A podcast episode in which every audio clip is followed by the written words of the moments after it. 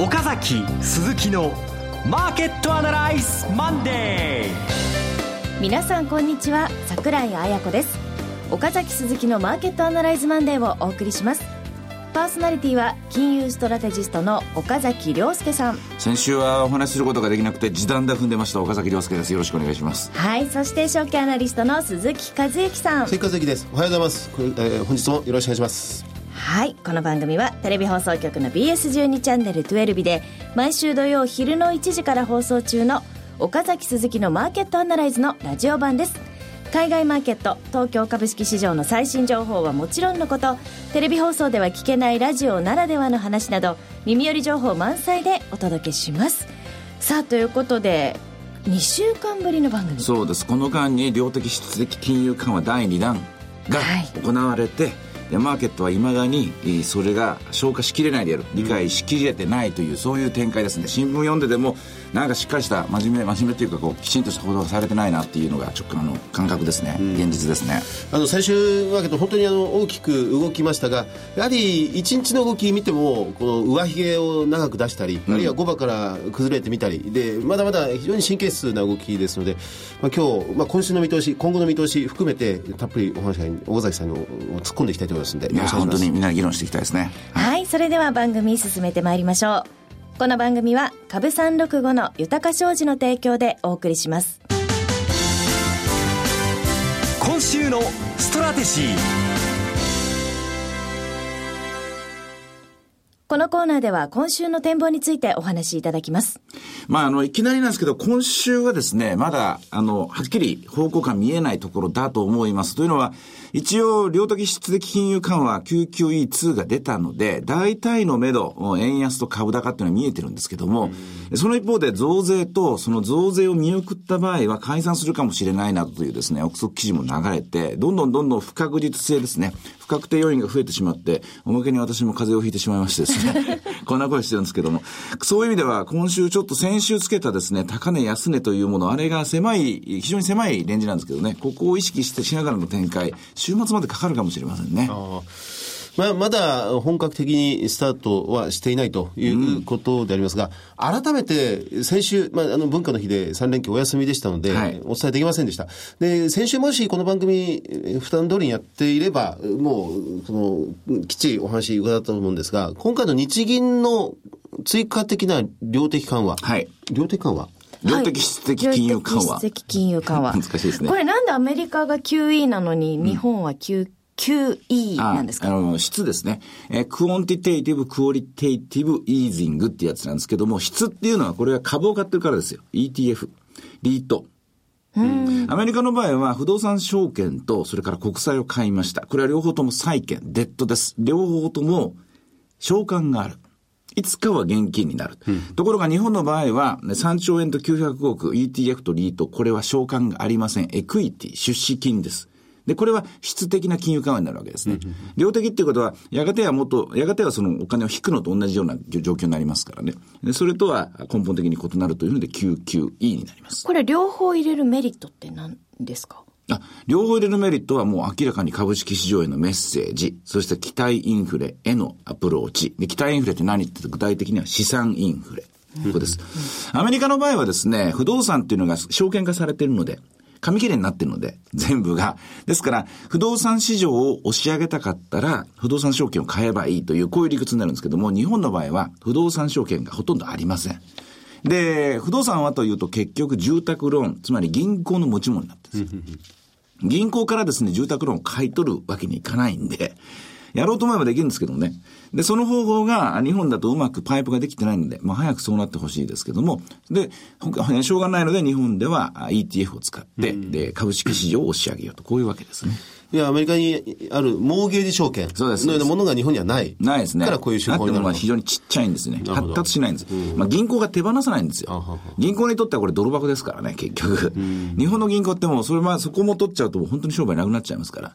まあ、あの、などんどんどんどん減っていく構造複合業種と言ってもいいんですけど、銀行っていうのはですね、銀行の方には申し訳ないけども、だから合併が進む。だから地方銀行がくっつくっつっていくという話なんですけども、え今日はそれとは関係ないですね。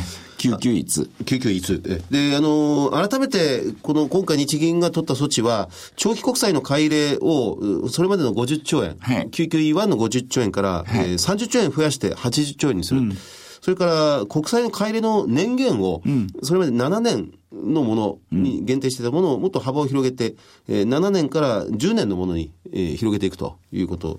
そして今お話ありました ETF、リートを買い入れ規模を3倍に増やしていくということであります。うん、この3つ、あの、テレビの番組でも説明されましたが、岡崎さんは、この3つのそれぞれの意味合いというのがあるわけですよね。うん、最初の2つと最後の1つは全然意味が違うんですよ。ETF のところは。最初の2つっていうのは目的としてるのは、増税をしろというメッセージでもないし、来年 GPIF が国債を減らすからということそれの見合いでもないし、新聞で書かれてることは全然違うと思います。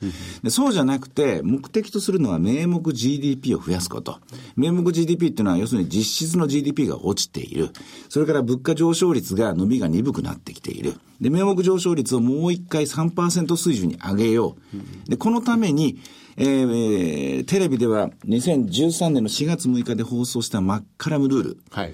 これに従うと、名目 GDP、今2%ぐらいしかありませんから、これをあと1%増やしたい。うん、1%増やそうとしたときに、マネーサプライ、あ、マネーサプライじゃない、ベースマネーですね。ベースマネーはどれぐらい増やし増やせばいいかっていうと、だいたい20兆から30兆ぐらい増やしゃ増やせばいいという理屈になるんですよ。これが基本です。うん、このベースマネー、マネタリーベースを増やせば、まあ、いろんな経路をたどって、そうです、そうです。GDP、名目 GDP が。名目です。実質じゃない。名目は、えー、増えていく。増えていくで、そもそもの、あの、理屈、で、ベースマネーを270兆にしようと。年間40%ぐらい増やして、2年間で倍にしよう。というのは、えー、名目 GDP を、あの時まだマイナス水準だったものを一気に3%まで増やすために、作って、あの、やったのが QQE1 なんですよ。これで270兆円目標ができたと。ところが、あれから1年半経って、ちょっとその、えー、スピードって言いますか、神通力が失せてきたんですよ。少しスピードが鈍ってきた。で、あともう1%上げなきゃいけない。で、その追加的な QQE が今回なんですよ。うんだから大学の経済学部に行くとこういう授業をよくやるんですか、いや、全然できないですね。やらないですか、ええ、マッカラムルールは本当、ここ数年の話ですからね。おまけにこれ、マネタリストからのアプローチということで、あの、犬猿の仲になってる、あの、経済、あの、経済のも二分してますのでね。ケインズと。ケインズのグループとですね。ですから、一つにまとまってないので、でもまあ、こういっちゃなんですけども、何がいいやら悪いやらありますけども、これしか方法ないわけで、で、これに踏み出したんですから、もっとみんな勉強した方がいいですよね。なるほど。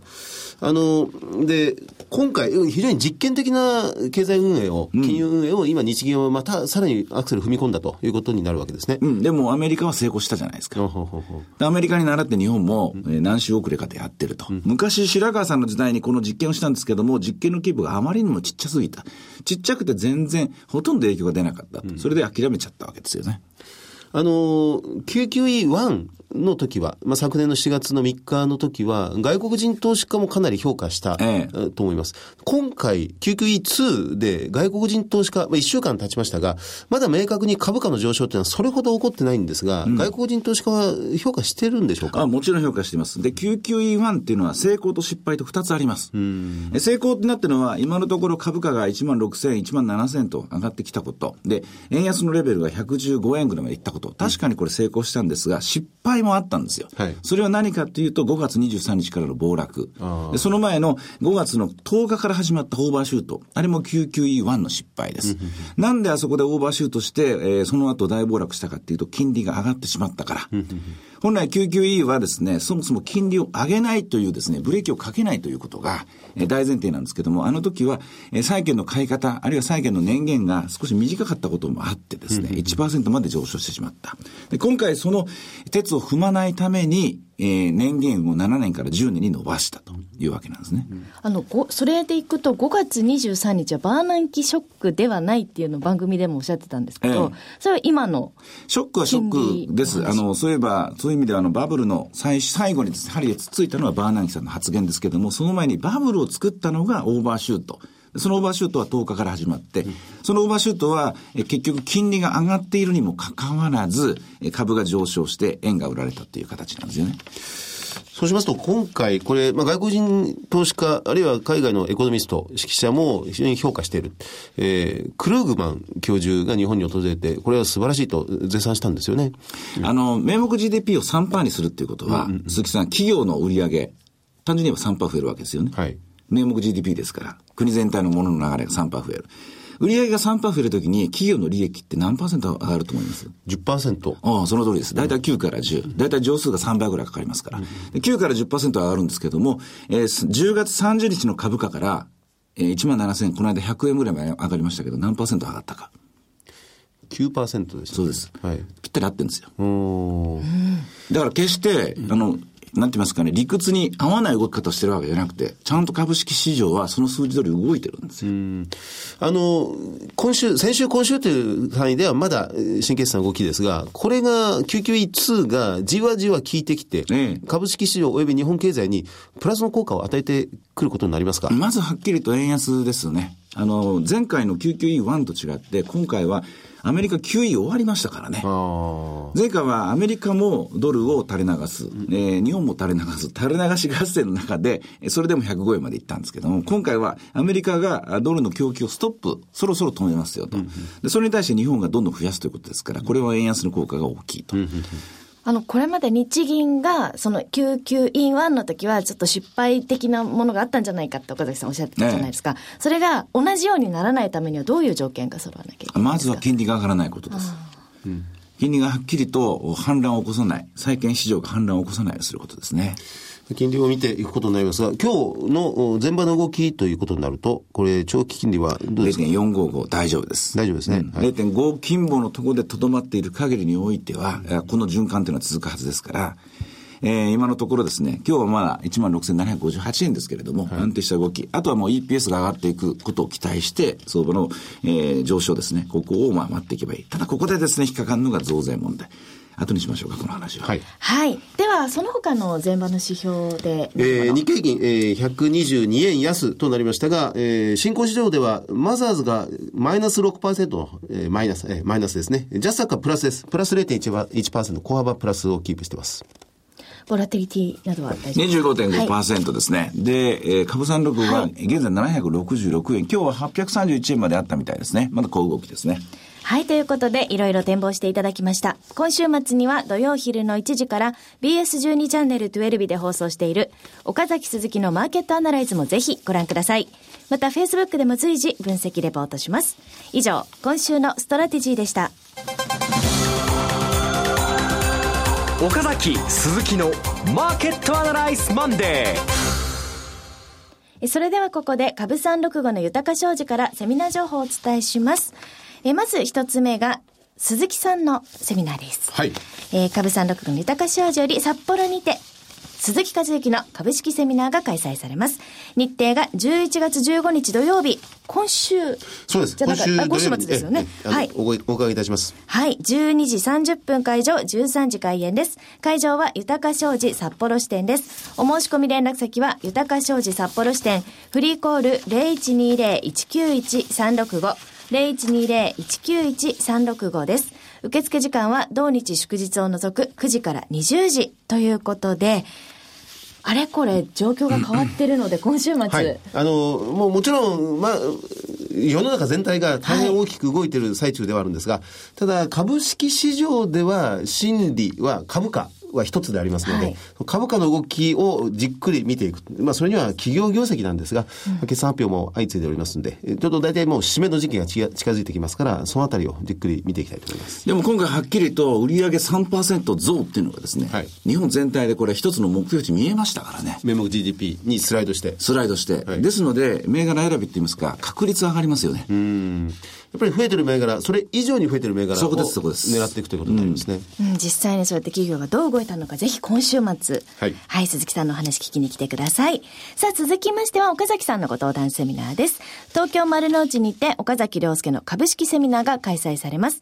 え日程が12月3日水曜日、17時30分会場、19時30分開演です。えっと、あれ？これなんかおかしいですよね。17時30分会場で19時30分開演って。ちょっとあの、確認して、えっ、ー、と、開演時間はまた後ほどお伝えします。夕はい、夕方です。はい。当日は、えー、東京金融取引所の増田健さんによるクリック株365の概要と特徴という講演がありまして、その後、岡崎さんの株式セミナー、新たなトレンドを模索する日本株ということで、これも、えー、っと、また変わってくるんですかね。また変わってきますけどね。ねでもまあ、あの、とにかく、あの、タイトルはその時一番旬のものを出しますので。はい。はい。で、会場が東京丸の内にあります、丸の内パークビルディング15階の東京金融取引所大会議室になります。お申し込み連絡先は、豊か商事本店フリーコール0120-770-100 0120-770-100です。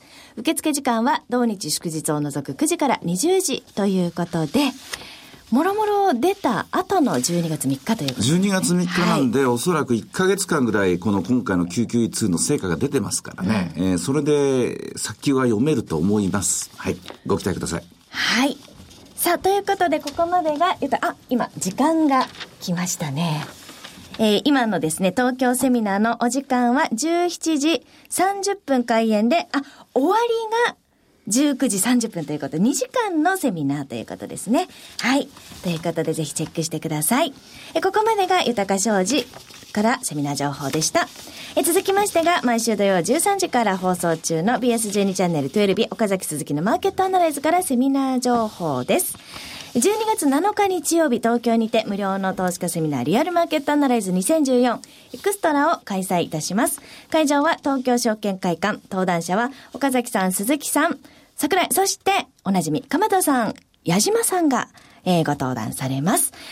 ここはですね、まとめ的なものと来年への展望っていう時期ですよね。がっぷり四つですね、これね。えー、エクストラですね。エクストラ。まあ、当初急遽決まったそうなんですよ。あまり当初スケジュールに入っていなかったんですが、まあ、年末に大きな動きがありそうだというので、急遽これを組んだということでございます。妥協せず私は話をしたいですね、ここは。妥協しないでいきたいですね。ちょっとね、テレビとラジオでは言えないような。テレビで妥協してるとか、ラジオで妥協してるわけじゃないですけど。さらに踏み込んだ、はい、そうですね。はい、話が聞けるかなと。矢島さんがいらっしゃるので、マクロ経済にフォーカスして、で、ね、鎌田さんがいらっしゃいますから、もう企業業績、はい、え取材の内容をじっくりお話を伺いたいと思います。全網羅ですね、これね。ねはい、ぜひ聞いていただきたいと思います。応募方法です。BS12 チャンネル12日の岡崎鈴木のマーケットアナライズを検索いただきまして、番組ホームページからリアルマーケットアナライズ2014エクストラの応募フォームにごご記入いただくか、電話番号0120-953-255、0120-953-255から通話料無料自動音声応答サービスにて24時間ご応募を受けたまっております。締め切りは11月17日月曜日となっております。お、ということはもうすぐですので、うん、えー、ふるってご応募いただければと思います。えそれからですね、番組連動セミナーリアルマーケットアナライズのウェブ版とも言うべきマーケットアナライズプレミアムビデオオンデマンド配信中です。こちら第4弾が公開されました。タイトルは、えー、テーマが、えー、ETF の魅力を知ろうパート1。ETF の仕組みということです。こちらはですね、上場投資信託 ETF がどういうものかを解説する初級編。まずここからですね。はい。はい、ということで、今週末は第、えパート2で ETF の魅力を知ろう、ETF の活用方法中級編が配信される予定となっておりますので、ぜひチェックしてください。マーケットアナライズのホームページから飛べますので、はい。はい。ぜひご覧ください。結構私がボケてます。ね、そんなところも楽しんでいただければと思います。はい、ということで、ここまでがセミナー情報でした。フォローアップアナライズこのコーナーでは先週放送の BS12 チャンネル12日、岡崎鈴木のマーケットアナライズについてお二人にレビューしてもらいます。うん、それとプラス今回、まだ番組では話しきれていなかった点が一個あって、はい、ETF なんですよね。ETF。なんで3兆なのかと。ここなんですよね。ここはね、あの、カバーしきれなかったところなんですよ。もう時間、時間というか、まあ中身的にも結構リスクのある話なんで、はい、3倍になったんですよ、3兆円。うんうん、鈴木さん、3兆円ということは、まあ年間実動日数200日としたら、1日平均150億円。大きいですね。毎日150億買えるんです。買うんですか、それ。買えるんですよ。で、150億っていうのは、実は、今まで、えー、QQE1 でやってきた時の1回の平均的な日銀が買うですね、ETF の購入量なんですよ。つまり、今までのペースでいくならば、毎日できるんですよ。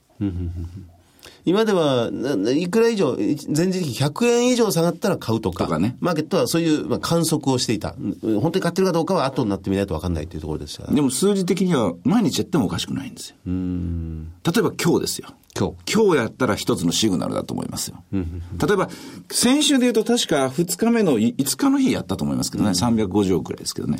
あの、下がってないのに買ったっていうんで、まあ随分マーケットでも下がりましたけどね。うん例えば今日なんかは、あ今週の動きを見る上で非常に重要でしょうし、例えば、機械受注が発表になる日の後とかですね。はいで、もっと言うと、これはもう本当に私の最終的な結論なんですけども、増税をもしするとなって、株が売られたら徹底的にやると思いますね。あるいは増税が見送られて、外国人投資家が売るとなった。これも徹底的にやると思います。まあいずれにしろ、いや、増税をやっても、やらなくても、やるという、そのメッセージだと思いますね。3兆円の3倍増っていうのはそのメッセージだと思います。以前、岡崎さんが、まあ、ゲームプランの一つとして、結局消費税引き上げ、再引き上げをやってもやんなくても株は下がることになってしまうという結論が、まあ、と途中まで出てましたあが、の声が聞こえたのかもしれません。やってもやんなくても下がった時は3兆円用意してると、こういう意味だと思います、ね。買うと買うという意味だと思いますね。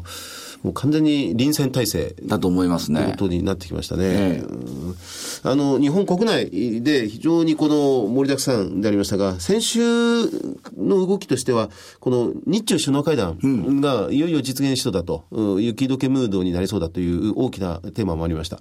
これに関してはいかがですか？あえっ、と、銘柄的にはやっぱりね、中国関連銘柄で不安感のあった、あ例えば、えー、クボタとか、それから、あ小松とか、ファナックとか、今日まあ、全体が下がってるので、怖まいんでしょうけども、これが、この後、後々効いてくるかどうかですよね。中国ビジネスの方がですね、伸びるという読みで。それから、えーもう一つ、まあ先週のテレビ番組、ゲストで山崎和邦先生に、えーお越しいただいて、山崎さん、しきりと、まあ、ボックスをついに抜けたということを、まあ、認めざるを得ないというお話しされてましたが、アメリカの株価に随分気ににされてましたね。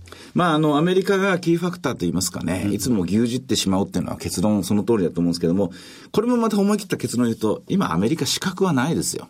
今アメリカにですね、マイナスになるポイントはほとんど見当たらない。QE、それこそ QE3、えーまあ、QE の先駆者、QE3 が終えたばかりで、次は利上げの時期はいつかっていう、まあ、ちょっと前、散々議論されたことが、いよいよこれから始まろうっていう時ですが、それでもアメリカは不安はあまりない。今アメリカの不安はほとんどないと思いますね。むしろ、あの、利上げのタイミングが近づくとか遠のくとか、この辺のところが、えー洞察ができるようになったところからだと思いますし、で、もう一つ言うとですね、唯一の不安は、QE3 の調整が大したことなかったことですね。アメリカの。ええさ下がらなかった。大して下がらなかった。あれが最大の不安ですね。あ、不安ですか？もうちょっと下がった方が良かった。ああ、もう下がったな、売り切ったなっていう感覚があったんですけども、QE1 の時、QE2 の時と比べて、今回 QE3 の時の下げ方が大して下がってない。私は、これが一番不安ですね。一日だけぐらいでしたもんね。そうです下がって。あとはまあ、どんどん高値を取ってきたという状況でありました。そうですが、もっと聞きたいのが、実はユーロ、もう残り少ないんですが、ユーロが ECB 追加緩和に踏み切って、ユーロの弱さというのはまだ目立ってきてはいるんですけど、ええ。これは気になりませんか？気になりますね。まあここまでちゃうと本当わかんないわかんないわかんない。結局何もしないところになっちゃうんで、それだとね、あの、リスクをオンすることになりませんのでね、ここはまた来週続けてお話をしたいと思いますね。はい。岡崎鈴木のマーケットアナライズマンデーそろそろお別れの時間です。ここまでのお話は？岡崎亮介と、鈴木和之と。そして桜井彩子でお送りしました。それでは今日はこの辺で失礼いたします。さよならこの番組は株三六五の豊か商事の提供でお送りしました。